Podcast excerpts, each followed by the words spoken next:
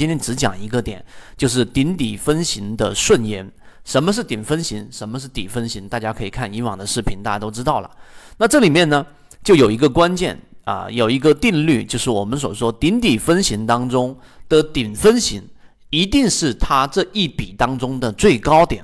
它的底分型也一定是这一笔当中的最低点。这句话大家重复的去思考，重复的去想，听起来乍听起来非常简单。但实际上呢，我们在画笔的过程当中，大家要注意，也就是说，当你画一个底分型作为一个起点，画一个顶分型啊，三点当中的这个最高点，低点是三根 K 线当中的最高点，然后画到这一个我们所说的顶分型之后，然后呢，它随后往下并没有形成一笔，因为要形成一笔，一定是要形成至少五根 K 线以上。我们举例子，它往下形成了四根 K 线。完全不构成向下比的要素，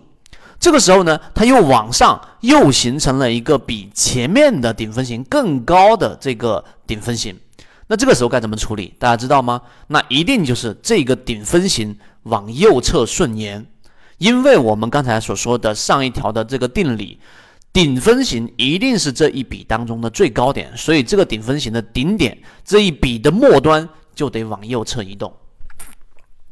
就这么简单，这样的错误是千万在画笔过程当中不能去犯的错误。那当然，底分型也是一样。同理，如果你已经画出了一个底分型，也已经构成了一个一笔的要素，然后它并没有形成完整的向上一笔，它没有向上一笔，它直接又往下形成了一个更低的底分型，那么你这一笔就得顺延。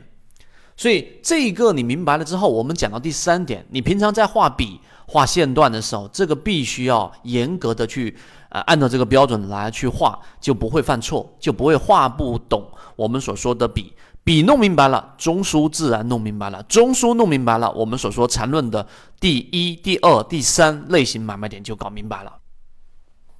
今天的分享就到这里，想要进入圈子一起进化学习，可以加我朋友圈 SD 八幺八幺二。